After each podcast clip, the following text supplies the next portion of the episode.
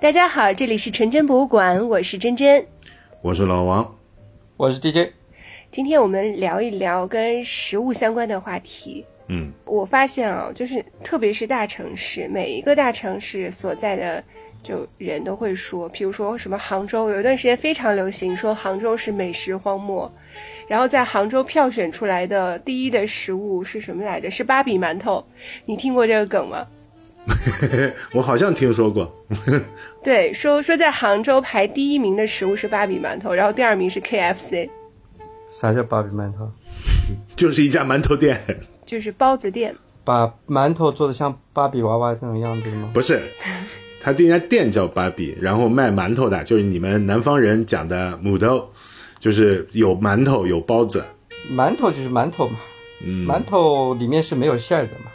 哎，你这是我们北方人说法。我当年刚到这个上海的时候，就是包子是肉馒头嘛，馒头是馒头，但是叫肉包子叫肉馒头。对啊，我们上海人说馒头馒头，它就是实心的啊纯面粉的啊，肉肉馒头有馒头里面是有包子，对啊有有馅儿的包子 里面是有肉的，对对对对对要么菜馒头菜馒头里面是菜的，对，啊，可直接说馒头，它肯定是实心的，这个北方的人就搞不清楚的。嗯，对，所以挺奇怪的。你看杭州的人说我们这边是美食荒漠，其实深圳也有这个说法。深圳一直以来都认为自己是美食荒漠，然后有一段时间，其实我还挺喜欢在北京吃的，就北京人也说我们这里也是美食荒漠。然后后来有人说说上海也不行，嗯所以我们今天就聊一下好吃的食物到底在哪里。都是美食荒漠，那么好吃的食物到底在哪里？以及我们如何去评判一份好吃的食物？我觉得这个话题你和 DJ 两个人比较有发言权，就两个人都是到处找着要吃的，什么开了几百公里去吃一个小馆子的人。对，嗯，嗯，DJ 号称自己美食家，你先来。我这没什么没什么世家，我就是到了一个新的城市，肯定会找当地有特色的餐厅，或者当地什么特别的食物，一定得去尝一尝的。嗯，我心里倒是有几家，这个老王你有没有这种？就是心里有几家是心心念念的，就就就一直想要回去的那种餐厅。我觉得我好像没有哎，我觉得我好像没有。你是说的，比如对，在一个城市里，你曾经吃过一个东西，嗯，然后事隔多年，你一直心心念念的，还想再回去再吃一次，是是那个意思吗？就为了吃这个东西，你想我要再去一下那个城市，那种。哦，那我倒不至于，好像还没有过。你有啊？对我有一个很心水的餐厅，以前我在洛杉矶工作的时候，嗯呃，在洛杉矶地区的西南角吧，那边有一个叫 Santa Monica 的一个城市，是一个很漂亮的海边的这么一个城市吧，也是呃洛杉矶地区的一个富人区吧。嗯那边有一个烧鸟店，呃，我我我介绍所有去到 Santa Monica 或者去洛杉矶的人去尝试那家烧鸟店。嗯我第一次吃到现在可能有个小二十年了，嗯哦，不止二二十多年了。我刚到美国的时候，以后后来我离开洛杉矶以后，我就一直想要回去，可是没有什么特别的机缘吧。嗯，一直到去年带我们家姐姐开学以前带她去玩了几天吧，也算是我找了个找了个由头吧，带着她去了一下那个那家餐厅，嗯，又回去那餐厅，那味道还跟离开的时候大概也有个十多年没去了，还是还是那个味道。嗯。呃，但是它里面装修了，就是环境有点不太一样了吧，嗯，但是师傅呢，原来那个老师傅不在，他这个烧鸟其实，呃，简单说就是日本烧烤了，串烧了，然后拿那个呃炭，嗯、所谓叫背长炭嘛，就是比较没有烟的一种特别的的这种炭，然后就一串一串这样子烤出来的小份的东西，你可以吃很多种鸡心啊、鸡肝啊、呃鸡肉串啊，然后呃反正反正很多种吧，大概有个四五十种啊、一串一串小份小份的。我跟姐姐就回去吃，我跟她说，你还没生的时候，你爸就来这儿吃了，嗯，现在带你回来再来尝试一下。原来那个老师傅他已经退休了，呃，这次去是他的徒弟。我之前在洛杉矶吃的时候也看到过他徒弟，就那个时候他还比较年轻嘛，现在等于已经是也是白头发一头了，已经。我觉得他这这这里面是有一种挺好的传承在里面。嗯，我最想知道的是，姑娘对这个东西的评价如何？他觉得，哎，还不错，就是但也不是说 如何如何好吃吧。呃，每个人的口味不一样。你其实你对一个食物里面，不光是这个食物的味道，其实也包括呃记忆，你当时的这个一些经历，对吧？一些回忆的东西在里面。食物是一个载体嘛？对，我就想说这个，你其实就是你当年吃到的那个那个烧鸟里面的盐，其实都是泪水的味道，你知道。你女儿尝 尝不到这个味道，所以她对那个东西的评价就肯定不会太好，我觉得。但是我我比较我比较感慨的就是说，有一些东西它经过很长的时间，它一直存在在那个地方，你知道吧？呃，它能够像这种店，它可以开个几十年，甚至有些店上百年，这种它能够保持住它原来的那个味道，是吧？一个，特别是餐厅能够一直维持原来的风味，嗯，经历时间的这种呃魔力啊，这种对吧？改变呐，这些。哎，我很好奇，老王，你你没有这样子的餐厅哦？我我以前肯定是没有的，我以前肯定是没有。其实我刚才就想问这个问题，哎，我觉得 DJ 应该在呃，应该说在咱们三个当中，应该算是那种自古以来就比较属于爱吃的人，对不对？今天我吃了两顿晚饭。对，那么我其实就想说，真的，你觉得你算是爱吃之人吗？我肯定不是，我对食物没没有兴趣。我不要说我是一个美食家了，我本身对食物就，我对吃这件事情就没有特别大的兴趣。哦，我感觉可能是因为啊，自从我大一，嗯，把我放到外面，然后吃胖了以后。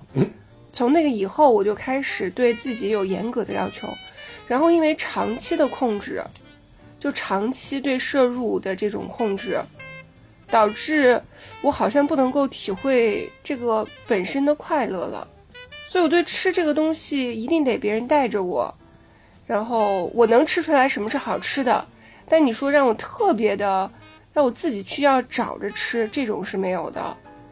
嗯，不过你刚刚才那个 DJ 问的这个问题，就是有没有这么一家餐厅？我是有一家的，就是在我老家，也是一家烧烤店。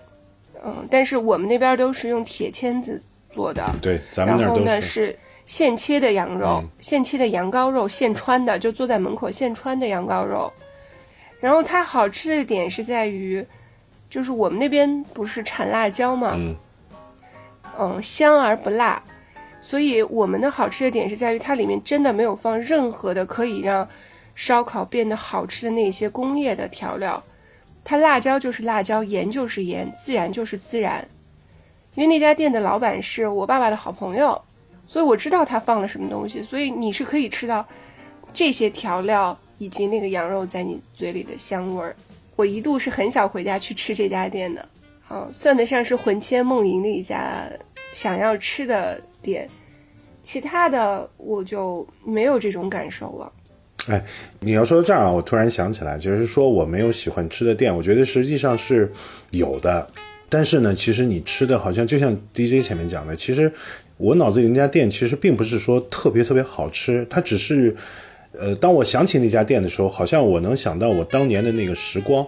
就是我当年是刚到上海没两年的时候，我住在那个财经大学，就是国定路财经大学对面，就在那个岔路口那里呢，有一家这个川菜馆呢，它叫大胡子川菜，那个厨子呢就是留了一把大胡子，然后我就总是去他那儿，就是点他那个回锅肉，还有什么，还有个什么土豆丝儿还是什么，反正那个时候也没什么钱。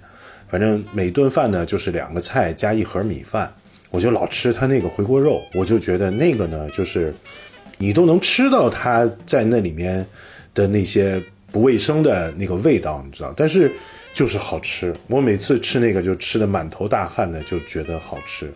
所以你现在如果说你比如说你现在去吃什么川菜啊，尤其你在上海去吃什么川菜，是的，特别精致，味道味味道呢也特别的，但是你怎么都就是吃不出来那个火烧火燎的那个人的味道。所以我就是就像你一开始说的这个美食荒漠的这个问题，我现在就是感觉我几乎吧，应该这么说，我在上海的餐馆里面，我都吃不出来人的味道。区别仅仅在于那个价钱不同，所以我现在对于上海的食物其实是非常失望的，就是上海的中餐，其实我是非常失望的。你那天不是还说上海完全没有好吃的小龙什么的吗？对啊，一家都不好吃，对，一棍子全打死。我觉得他肯定是没有我当年就是在吴江路上那个小杨生煎，还只是在吴江路上的一个小门脸的时候。然后他在一个那个那么狭窄的一个小房间里面，叫你要挤着挤着的吃。你今天其实在上海，那个随便打开一个外卖平台，你就你都能点到小杨生煎，而且它的口味现在就是会非常丰富，什么藤椒的了，什么虾仁的了，什么。但是，呃，可能因为我接触过一点这个行业吧，就是你你直接就知道这百分之百、百分之一万这是工厂货，就不是人包的，它是机器做出来的东西。这是我现在对于这种越大的城市越不抱希望。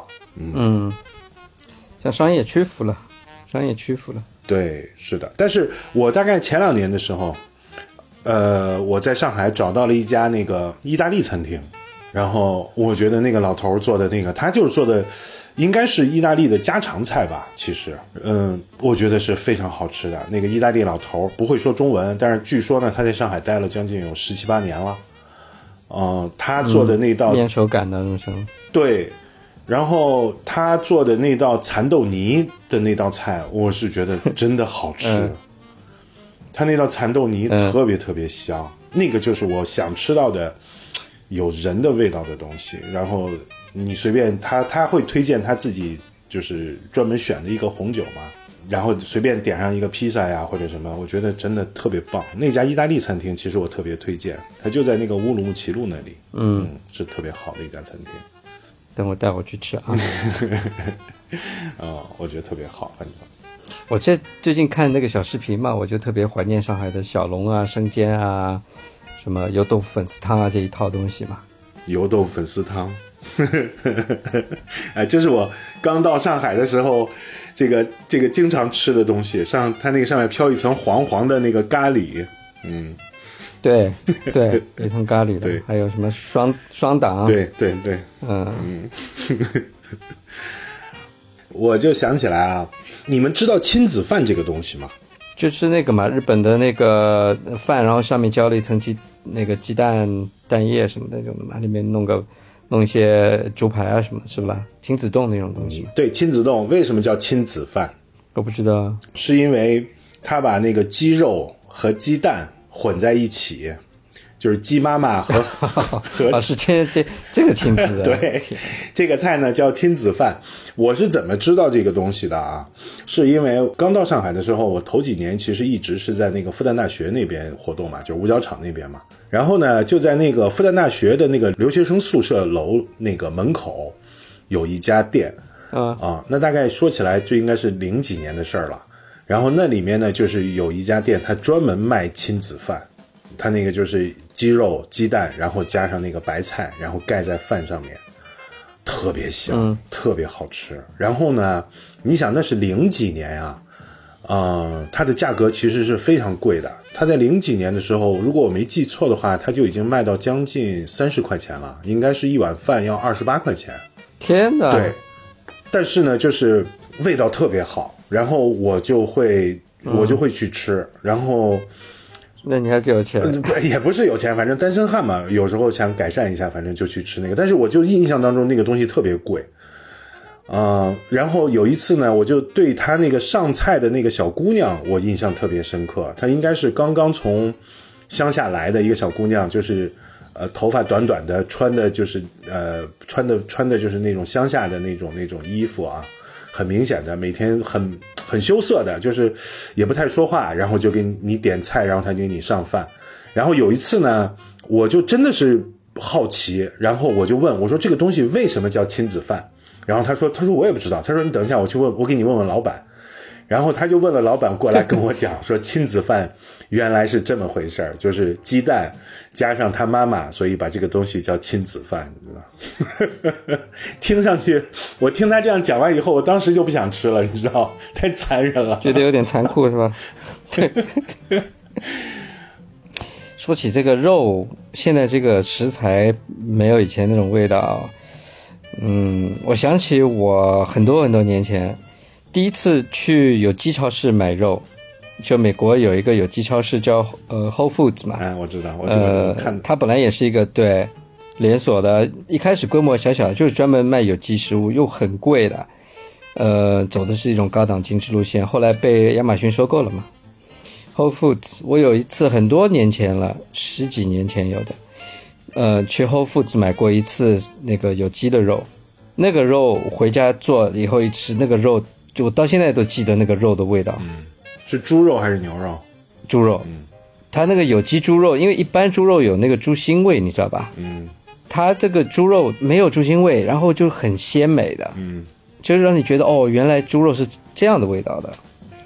你刚才说那个 Whole Foods，我我怎么知道呢？就我上次，呃，就是前一段时间跟你推荐那本书，叫《杂食者的两难》那个书里面，那本书其实主要就讲的就是我们作为杂食者，我们的东西是从哪里来的，就是有这种所谓的呃全有机的 organic 的这种养殖方法，就传统养殖方法、传统的种植方法出来的蔬菜，和这种工业化的种植养殖出来的东西。它其实对我们现在的饮食构成了一个什么样的一个呃挑战吧，应该这么说。然后那本书呢，其实讲的就是，呃，因为那是个美国人写的，所以他主要讲的就是美国人的那个餐桌上的所有的食物是怎么来的，是很好看的一本书，叫《杂食者的两难》。然后在那本书里面呢，其实他就提到了这个，就是你刚才说这个 Whole Foods 的，其实也是其中的一种，呃，这种运作的模式嘛。我后来呢，就是因为我也接触过一点这方面的东西，然后再加上就是看了我那段时间，其实就看了这个书，还还还看了一些别的吧，跟烹饪相关的，跟这个养跟这个食物来源相关的。所以我记得好像以前也说过，就是好吃不好吃啊，尤其是我们吃到今天为止的时候，呃，我的感觉是厨师的手艺，其实在其中占的成分。我觉得随着我们年龄增大，会越来越低，然后是那个食材的本身的风味，在其中占的比例会越来越高。就是在我们年轻的时候，经常会被那个呃厨师的手艺，比如他把这个菜调的味道是特别复合的一个味道，或者怎么样怎么样，你会被被这个东西。所征服，就觉得这个味道特别香，比如说特别香啊，或者说特别辣呀，或者说酸甜适口啊，等等等等。但是我是觉得，就是我近几年越往后，我越觉得这些东西就特别不重要，最重要的是你那个食材是从哪里来的。我现在对于吃的的东西就会有这样的一个 特别明显的感受，就是你如果告诉你那个是好食材，那我觉得就是你最好就是简单处理，让我吃那个东西本身的味道。嗯。我上次听你聊到，跟你聊到顺德，你说这个顺德的食物其实，嗯，对你来说觉得太清淡嗯，它的特征也不是说对我来说，就是它的特征就是清淡。对对，对于吃惯这个重口味的人来说，顺德的食物可能不是他们喜欢的这种类型。对，像对我去吃的这个，呃，那叫什么？有一个也算是网红店吧，嗯，是一个猪杂，嗯，文化老友记猪杂粥。这是一个路边的这种脏不拉几、破破的这种小店，半夜十点以后开始乌泱乌泱的人排队。那它这个非常简单，它就是新鲜的活活的这个猪刚宰出来的，呃，猪杂，呃，有猪肝、猪心、什么肠、猪肠，各种各样东西吧。嗯，就是这个新鲜。然后他给你一锅白粥，什么都没有，就一锅白粥。然后一碟酱油，里面有一点姜丝啊，什么一个调料，完了以后他把猪杂倒在那个粥里面，等三分钟，就是那个粥呢本身就有了吸收了猪杂的这个鲜味，然后猪杂你可以挑出来蘸着酱吃，你嫌它淡的话你就蘸蘸酱吃，就是一个食物的新鲜，它没有任何的烹饪。你说就是生的猪杂，呃，内脏各种东西切碎了，然后还有就是一锅白粥没有了，但是好吃的就是这个新鲜呀。对，你说它这个之所以是晚上才开始有这个新鲜的猪杂供应的一个原因啊，其实就是因为至少在国内吧，所有的这个屠宰场嗯的工作其实都是从晚上开始的，就是他白天是不杀猪的。为什么呢？它这个的原因呢，其实是跟中国人对于这个食物的新鲜的要求是有关的。就是我们中国人向来就是认为呢，不管是蔬菜也好，还是肉也好，它一定要吃新鲜的。呃，在国外呢，他们吃的一般来说呢，就是这种至少是经过排酸的，甚至有可能是要经过冷冻处理的这个猪肉。那么，因为比如说我们的这种饮食习惯，它就导致你这个猪肉只能是半夜里屠宰。过去我们的妈妈们，比如说今天如果想要做一顿好吃的，他们一定要一大早起来，最早的到那个肉铺上面去挑那个肉。所以反推过来的话呢，就是它就导致在中国所有的屠宰场几乎啊，它的工作都是从下午的六点钟才开始的，就是它会连夜屠宰，一直屠宰到就是凌晨两三点钟，然后开始往外配送，直接送到档口上面去。所以。这样的话呢，就导致就是说，新鲜的这个猪的内脏、这些猪杂这些东西，差不多要到九点钟以后才能从屠宰场运到这些这些地方。不过呢，就是这个东西啊，其实是有争议的。就是说，呃，从呃科学角度来讲，肉类是要经过排酸处理。啥叫排酸？嗯，其实讲起来就很简单，就是你把它放在低温环境下静置二十四小时。它肉里的那些就应该怎么讲，叫酸性成分，或者说有一种，有一种什么样的一种成分，它会会排出来。这样的话呢，它的肉质结构会略微发生一些改变。理论上呢，它的口感和风味会更好一些。就是猪肉、牛肉都有这这个说法它都有这个排酸工艺。这其实，在在在标准程序里面讲，它有个排酸的过程，就是要在四度左右静置二十四小时。然后理论上它的风味更好，但是我们中国人呢就始终不接受这个东西。你说新鲜这个事儿，我突然想起来，我的新鲜，嗯，就是小时候我我我我们要喝牛奶嘛，那个时候我们当地也没有什么大的就是养殖基地，然后我们喝的牛奶就真的是我爸拎一个桶到后山啊，对，的奶牛，对，身上挤出来的鲜奶。就真的是现挤出来的鲜奶，然后回来，嗯，然后开始煮，一定要煮沸，因为它那个不干净嘛。煮沸了以后，上面厚厚的一层奶皮，所以我一一度以为就是牛奶有奶皮是标准操作。就上大学以后，我都想象不到为什么牛奶会这么清淡，像水一样。然后还有那时候我们吃蜂蜜，就南方人。那我不知道怎么吃蜂蜜的。那我们真的就是把那个，就是那个叫什么来着，蜂巢割下来，这么原生态吗？就很新鲜啊。那我们还吃野鸡打，那不是山上现打的野鸡吗？那个是那个是真新鲜。以前我对新鲜这个事儿其实特别无所谓。就我听到别人会说要买有机的食品，我我觉得有点作。就完全吃不出来，结果现在放我身上，我觉得有机和非有机区别特别大。我我们家年糕都是有机的，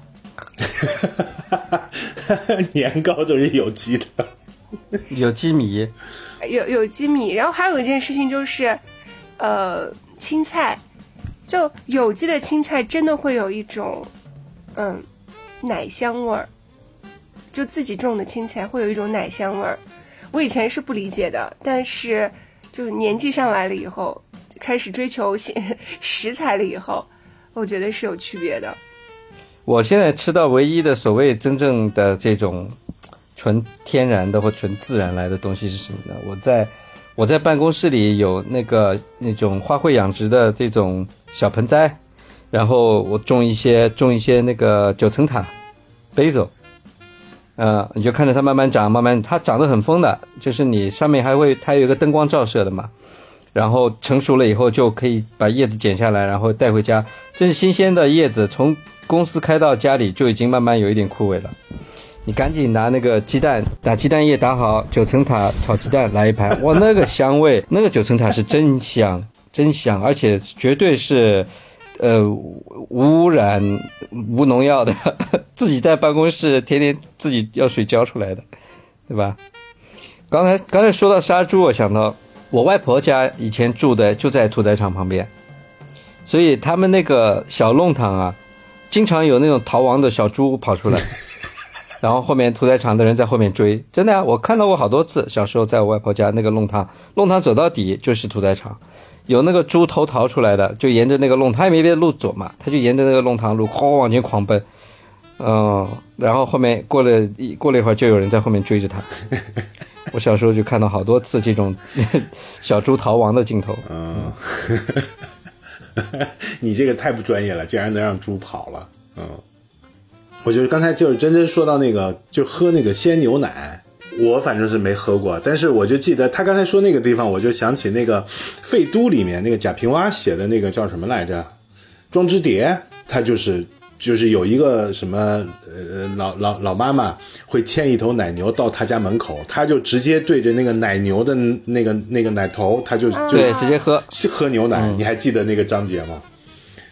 就对，真的好吓人。你刚才说直接直接喝牛奶，我就想起《废都》里那个情节了，这个太吓人了。但是实际上那个牛奶其实是不能喝的，就是像你刚才说的那个人是不能喝的，有细菌，而且它里面那个分子结构啊，你人类喝下去其实是不吸收的。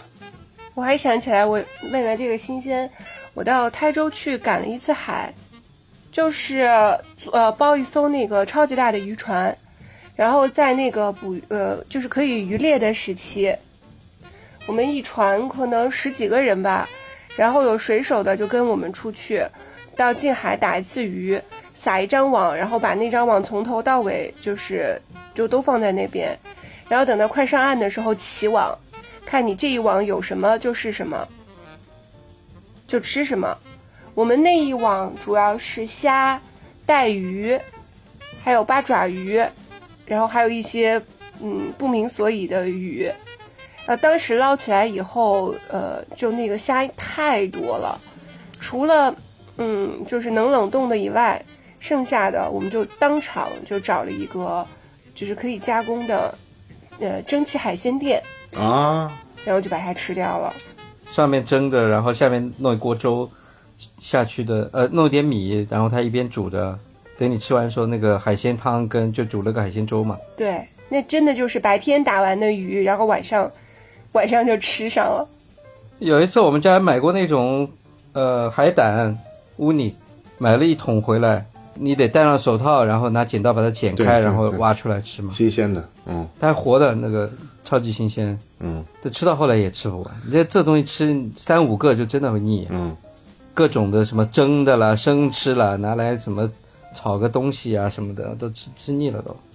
我第一次吃，我现在是比较喜欢吃，但是我第一次吃的时候，不管是它那个颜色，还是它那个形状，还是它那个味道，我总感觉我在吃屎，像一坨屎。就对我总感觉我在吃什么动物拉出来的屎，我总有这个总有这个感觉。嗯 哦，但是现在觉得那个东西特别好吃。我想起海胆的话，我是第一次吃也是在日本，嗯，然后是早餐吃的。就我们住的那个酒店，它的早餐是没有没有其他任何的东西，然后我就大早上吃了一一大碗海胆拌饭，新鲜的。哎，不行，你把我都说馋了都。哎，那我问你们一个问题啊，就是说，因为我们现在不是经常会到一些别的一些城市去嘛？如果说你去了以后，你就想找一些呃当地的这个吃的来。呃，尝一尝，就有特色的东西来尝一尝。你们都是通过什么样的一个手段去去去去发现这些东西呢？是靠网络上的信息，类似于大众点评，比如说你在美国的话，靠那个什么 Yelp，还是靠什么东西？靠这种 App 的 Yelp，对，靠这种推荐来做吗？还是怎么样？对呀，靠这种推荐，还有 YouTube，我看很多 YouTube 去，对，去吃的拍的。哦，嗯，看 YouTube 还比较准嘛。你至少能看到这个东西，对吧？你没尝到味道，你能看到它的样子，你能去判断。吃的人也会给你一些反馈，他们认为是好吃不好吃啊，或者是怎么样滋味的，对吧？至少能看到食物吧。嗯，真真的？我很简单，我就是大众点评。我一般是这样子，就是，嗯，我因为出差大大部分是一个人嘛，嗯然后到了一个城市以后，我我不我我又不喜欢 social，我挺讨厌就除非我过去了以后为了应酬而应酬，除此以外的饭我就不想跟别人吃，我就想自己吃。但自己一个人吃呢，你到餐厅去就很难点嘛，然后又要面对一个人吃饭的那种就无聊和尴尬，所以呢，我绝大部分呢就是以酒店为坐标，然后就开始搜。呃，搜一搜这个城市里面我最想吃的东西，或者说我都还蛮想尝试的。然后叫外卖有一个最大的好处就是，我不管叫多少份，也没有人看我，我也不会觉得尴尬。我吃一口扔掉也可以，就有的时候也挺浪费的，我就会一个人点很多。但是我可能就真的只吃一两口，因为我实在实在是特别的有限，我的容量。嗯，然后都尝一遍就行了。哎我其实我现在经常面临这个痛苦啊。你比如说，有时候你到外地去的时候，我反正是觉得就是那个大众点评是越来越不可信。我觉得并不是说呃，并不是说那个应用本身有什么呃黑幕或者怎么样，就是它有两个极端。第一个呢，就是有那种网红的的感觉是很重要的，就网红店是很重要的。那种店的一个总体的风格就是形式大于内容，就是它的形式特别好，店铺装修啊，或者说菜式的摆盘啊，或者说灯光啊，或者说等等等等，就反正总体来说，这种店呢比较容易在这个大众点评上火起来，这是一这是一个情况。我觉得另外一种情况呢，就是大众点评总体来说是一个追求性价比的一个一个平台。可能是因为就是它的主流用户总体来说就是还是偏年轻，尤其是随着我越来越老，就是他经常推荐那种所所谓的五星啊，或者四星啊，或者四点几星啊，你看一下你就知道这是一家性价比的店。所以我现在到陌生城市去的时候，我特别依赖我能不能在当地找到一个本地人，能不能带我去吃。如果找不到这样的一个人去带我的话，那我就宁愿吃肯德基、麦当劳了。就是我就不愿意这个这个这个瞎瞎来了。所以我其实现在每到一个地方去的时候，最痛苦的一个地方就是我想吃当地特色，但是就是如果没有这个人专门的本地人带我去的话，我就会特别痛苦，嗯，就就就无所适从了，就。大众点评我不知道了，反正在美国是用 Yelp 嘛，嗯。用 Yelp 呢，呃，也有你说的这个问题，嗯，但至少能帮你过滤掉一些坑。我觉得如果评分特别高，又去的人很多的话，你看图片，你大概也能知道它是一个什么样的一个餐厅。我是一个去一个地方旅游会提前几个月跟这个餐厅定位的这种人，然后我会把时间安排的很精确，哪一天。哪一顿要去什么地方吃什么东西的，是这种的，嗯。哎，我问你们个问题啊，就是在现在人人都在减重的这种大环境下面，反正至少女生是的，我不知道男生怎么样。就你在吃这些东西的时候，你不会衡量一下吗？还是只只是我有问题？就你不会计算一下？你在想，哦，这顿吃的可能有点超标了，要缓一下，或者说我我这个大概吃吃个两口就差不多了。不会这样吗？我我我基本上都会这样子，嗯，所以我在想是我的问题啊，还是女生都普遍有这个问题？至少我是没这个问题。我今天晚餐吃了两次。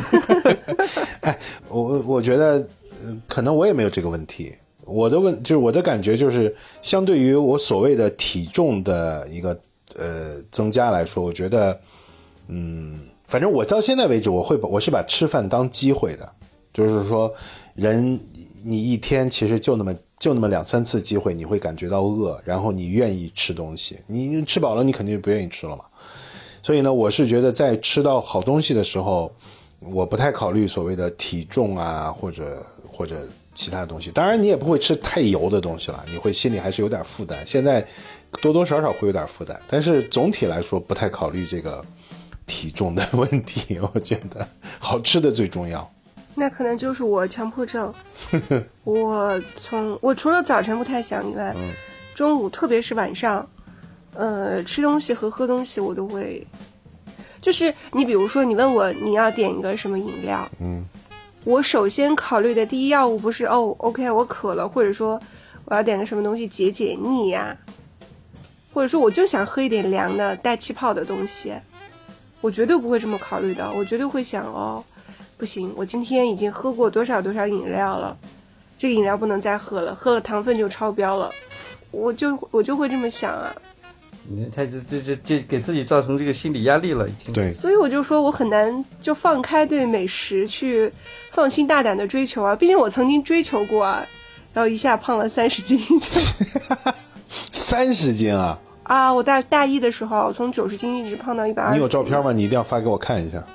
有的，我特别我我认识你这么多年了，我特别好奇你会胖三十斤会是什么形象？真的真的是胖了，然后后来我就再再也没有那样胖过。那我觉得你说这个话，我觉得就听出了心酸，我觉得就是特别心酸。我我我就说嘛，我就知道你要说我心酸，但是没办法，我觉得易胖体质的人。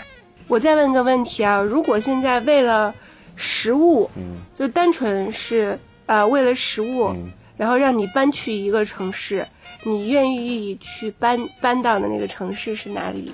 广州，顺德，我差不多啦。其实整个的广东，我是零一年还是零二年第一次去广州，那个时候我在广州第一次吃到了猪颈肉，然后嗯，回来以后我就想给我的公司提离职，就是我想去广州。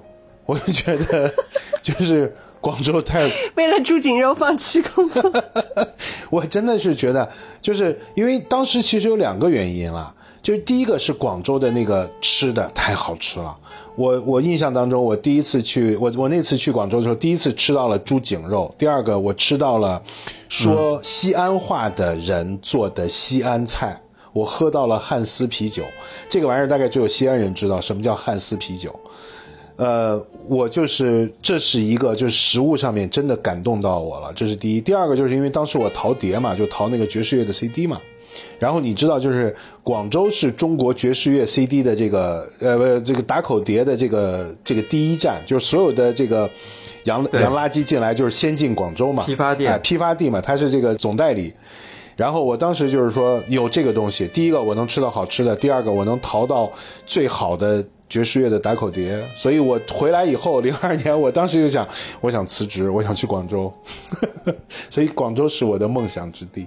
对你说到猪颈肉，我想到我每次去多伦多出差，从那个多伦多机场出来以后，我如果不是半夜，我一定会租了车以后去一家店，就机场附近的一家，呃，一家店，它其实算是东南亚风的这种餐厅。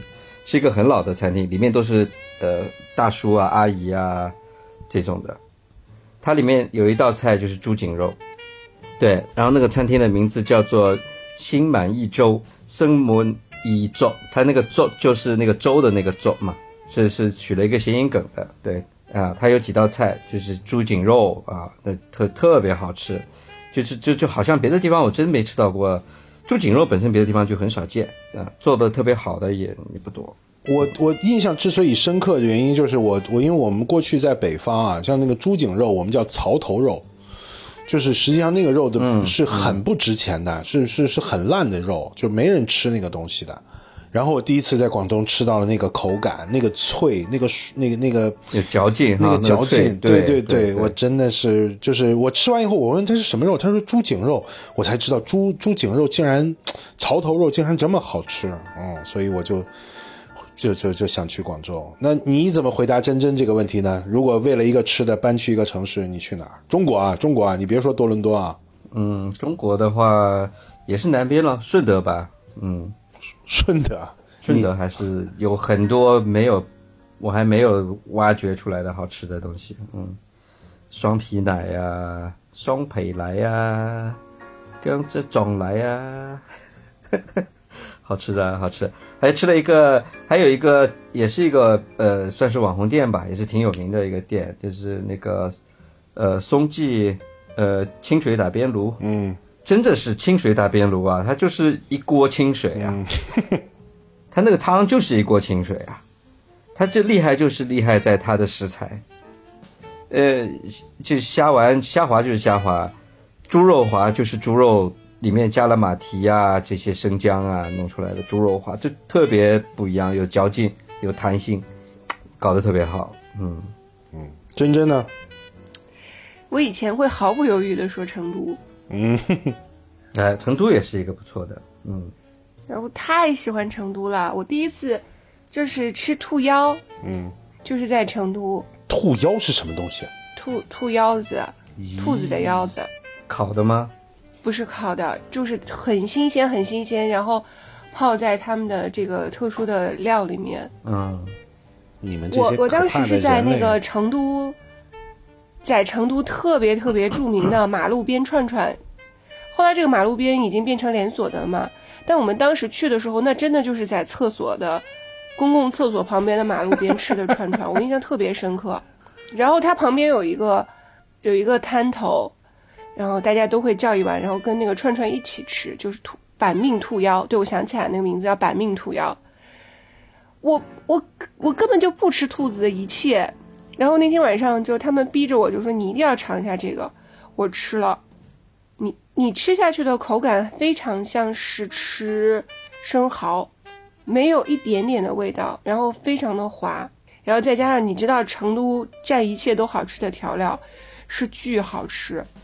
所以我从来没有想过我能吃过这个东西，你就在成都，他什么东西都能给你做好吃了。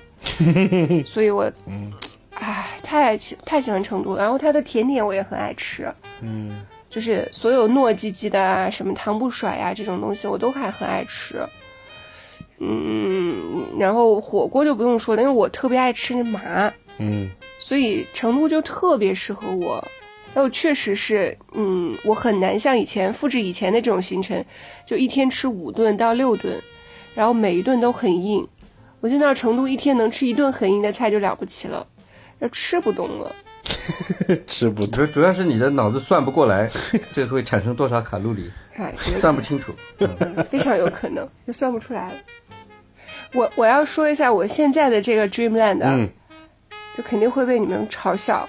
我觉得就是上海，我我是不是很好笑？我肯定会。你你你继续说，你解释一下，你解释一下，让我听听。就第一呢，我可以吃到新鲜的沙拉，还有咖啡，随时随地。然后第二有咖啡，然后第三个呢，就是也可以吃到我喜欢吃的披萨，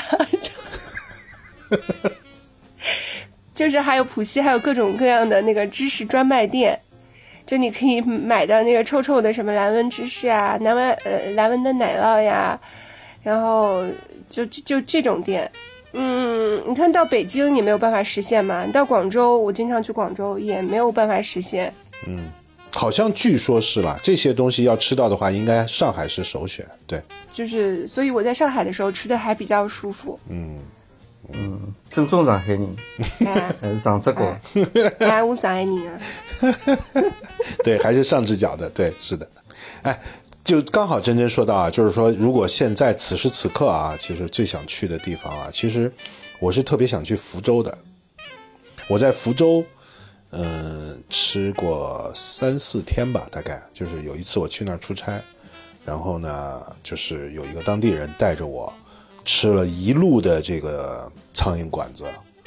真的是彻底把我征服了，就是因为我那也是第一次去福建嘛，就是福州的吃的，他们有一种，他们的早餐好像叫锅边，好像叫什么，嗯，是个很好很很奇怪的一个东西，但是味道特别好。然后你随便进马路边的一家，他带我去的那个苍蝇馆子，鱼或者是菜或者是蛤蜊或者是牡蛎，反正就诸诸如此类的东西，真的是又便宜又好吃。所以，如果此时此刻我流着口水说的话，我觉得其实我特别想去福州吃一次，再吃一次。福州特别好，嗯。哎，我怎么去福州的时候，我又不行了，我怎么我我怎么不记得我在福州吃过什么好吃的东西啊？我是一个人记得是福州路，在外文书店。对，再走下去是人民广场来福士，是吧？我跟你讲啊，你可能是你可能是你有没有人带你去？我当时是一个福州当地的人带我去的，真的，他带我吃了三天七顿七八顿饭，真的好吃，真的好吃，特别好吃。福州，而且又便宜又好它吃。的，嗯，确实很便宜。我对福州的印象是温泉，嗯，就一路泡温泉过去了。然后吃的话有人带，但确实是因为人多嘛，所以也就是吃，就很多很多人一起游学的。对，你们吃的太高档了，可能你们没吃这种苍蝇馆子接地气的吃的，我觉得。呃，反正吃的是正经餐厅，对对对，这是区别。呃，所以好像没有没有没有吃到特别那个的让我印象深刻的菜。我前一段时间跟我一个朋友说，我说，我说我们俩的一个共同的梦想呢，就是我们从汕头一直吃到汕尾，就是这样一路吃下去，从汕头吃到汕尾，我觉得那一定是一个特别过瘾的美食之旅，你知道？嗯，其实还有一个可以在日本也是这种感觉，环岛美食之旅。但是你会不会觉得，就是日本的吃的虽然好吃，但是日本吃的，哎，我应该没有这个资格说吧，因为日本去的我去的地方没那么多。但是我是觉得它总体来说，嗯，还是属于同一种风格吧。它不像中国，就是从南到北有那么大的风格接近变化。对，对中国差异大，是的。那你说美食，我实在是觉得不可能有中国这样这样好吃的地方啊！就是到处都有自己风格的地方，不大会有了。日本是好吃的，我也喜欢吃咖喱，然后也喜欢吃就是各种参啊、刺身，但是它就是日本嘛。对，就是日式的，对。对呀、对呀、只有在中国你才可以吃到这么多不一样的地方。从新疆新疆一直吃到三亚，那每一个地方都完全不一样。嗯，就我很喜欢吃安徽菜安徽菜啊，有什么臭鳜鱼还是什么东西？啊，臭鳜鱼啊，安徽菜有很多好吃的东西，我还挺喜欢吃的。上海有一不少安徽菜做的很好的那个馆子，有大的有小的，我回头给你推荐。好，我知道了。我就是知道安徽菜有个臭鳜鱼。我我我过去嗯在张江那边，我经常去一家店，我觉得那家店的臭鳜鱼还可以。啊，臭鳜鱼是我会就过一段时间想要吃的菜。DJ 吃过吗？吃过那个臭鳜鱼，但我忘了是什么味儿了啊。就是闻起来臭，吃起来香呀。还有安徽的那个毛豆腐，啊，我知道，我吃过一次，那个我实在是，你不行是吗 对，我？不行，我不行。哎，我可以哎，嗯，因为它是有那种发酵过的味道，有点像豆豉。对，是的，是我知道那个。你像我这么喜欢吃豆腐的人，哎呀，这个话说出来好像不太对，就是我是很喜欢吃豆制品的人，但是我对于这种就是这种豆把豆腐弄的臭豆腐，尤其是这种南方臭豆腐啊，那个北京臭豆腐更不行。反正这种臭豆腐，我就或者有味儿的豆腐，我就不太行。我喜欢吃老豆腐，你不吃臭豆腐？对，我不太，我不是特别行，反正我吃不来那个东西的好，嗯，不管是北方的还是南方的，嗯，都不太行。哎呀，我超喜欢吃臭豆腐，尤其是那个呃王致和的臭腐乳里面咦，有一有有一款，那玩意儿看着是绿的，吃起来像屎，那真的就是，真的是，哎，不会啊，它会有就腐乳有很多种啊，有还有那种甜甜的啊、不，糟腐乳啊。我们说你说的是腐乳，不是那个那个王致和的臭豆腐。王致和那个臭豆腐，我跟你讲，王致和的臭豆腐有一种是外面，你你有没有吃过啊？是外面裹着白菜的，我知那个不是臭豆腐，那个就是腐乳，它的一种腐乳是那个白菜，那个那个是玫瑰，呃，是那红色的吧？你说那个那个那个非常好吃，哎，对对对对对对对，那个超好吃。那个有点辣味儿的，那个非常好吃，太吓人了。那个北京的真正的那个王致和臭豆腐，那个太吓人了。哎，那你是不吃所有臭的食物吗？不太行，反正臭豆腐我不行，所有的臭豆腐这个系列的我都不太行，榴莲吃吗？不行，我我榴莲，王太爱吃榴莲，每次对我来说都是他把那冰箱弄的，榴莲我也不行，臭豆腐我可以，我喜欢吃，榴莲我也不行。怪不得你不吃毛豆腐呢。那奶酪呢？奶酪像你说的那种，就是什么，就是真正的那种臭奶酪，我肯定不行。哦，那看来我是口味最重的。我肯定不行。我上次在一个上海这边的一个法式餐厅，他们带我去说吃饭，然后，呃，除了等的时间长之外，就是那个奶酪就彻底把我撂倒了。我说你这玩意儿简直是太恐怖了，这个东西。啊，我就是早餐的时候，就好一点的酒店不是都有沙拉台吗？我早餐的时候就一定要去找找他那个奶酪，反正得来几口的人，还有咖啡。哦，我真的是精神美国人，我跟 DJ 就应该换一下。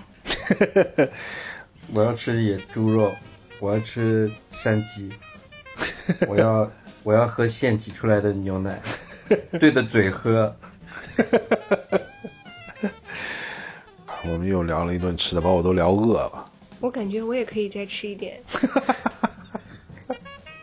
刚才说到在那个，呃，从哪些渠道之来获取这个美食的资讯？呃，我想起来，我还会看一些短视频，比如探店的这种的。最近我在看有一个叫做呃账号叫做高呃侦探高文琪，真就是真假的真啊，侦探高文琪，嗯，是一个台湾人，呃，他在呃现在应该大部分的视频都是在北京的，他挺牛逼的，他是一个真正美食家，是《舌尖上的中国》的那个顾问吧，嗯。然后《风味人间》里面也是他，也是做美食顾问的。然后呢，他是前一段时间我记得那个什么，呃，日坛公园有采访过他，就他跟摄像两个人每天一个店，三四道菜吧，然后一道一道的点评，就当场吃了当场点评，讲的确实还是有一些道理的。嗯，我觉得这个工作应该挺适合我去做的，我来点评。当然，我我我我不懂那么多厨师的那个，或者说这个菜应该是什么样，但是我觉得我会用一种结构化的方式去讲这个菜哪里好吃或者哪里不好吃，它哪里好或者哪里不好。你需要一个搭档，你把 DJ 带着。好呀。你你喷的太厉害的时候，有人缓和一下。对，DJ，咱俩干这活去吧。可以，啊其他没啥，就是费钱。不，你要是吃的好的话，别人会给你钱的，你知道？嗯，就半夜聊这个话题还是蛮残忍的。嗯，但是我是真的觉得，就是我并不觉得我现在这样的状态是一个很好的状态，对食物没有什么特别的欲望。嗯嗯，因为你刚刚说有一句话特别对，就是要。要认真的对待你每一餐。嗯，我其实是有这个心态的，所以如果是吃到特别讨厌的东西，然后占了我一个宝贵的，嗯，就是比如说午餐的或特别是晚餐的名额的时候，我就会特别生气。对，是。我就会觉得为什么会被这样一个东西占占了我的一个份额？对，对，其实会的。就浪费我们的生命。对，所以我觉得真的是要好好的。好好的珍惜每一餐，然后好好的珍惜。如果你现在有食欲的话，要去吃的。对，就也许有一天你要是一直控制，特别是他们现在老在打某种药，吃某种药，然后去抑制食欲。你要一直这样做的话，你真的有可能就没有食欲了。没有食欲是一件特别可怕的事情。参照我。而且最后说一句啊，而且我觉得就是吃饭的时候把手机放下，一个人哪怕一个人吃饭的时候。把手机放下，盯着碗里那点东西，我觉得真的是你你一边看着手机，我经常看到就是一边看着手机一边吃饭，我真的觉得就是你太对不起这碗饭了，你知道，太对不起他了。嗯，就我我最后插一句，呼吁一下，最后要跌位一下。嗯嗯。这算爹味儿吗？我觉得这是真的，我是真诚的，我替这些饭呼吁的，你知道？就是我好不容易来到你面前，你能不能看我一眼？别看手机了。你一说太老王又开始自我反省了，他最近老是自我反省。不叠位，不叠位。嗯，好了，那就今天就到这里吧。这里是纯真博物馆，我是真真，我是老王，我是 DJ，拜拜，拜拜。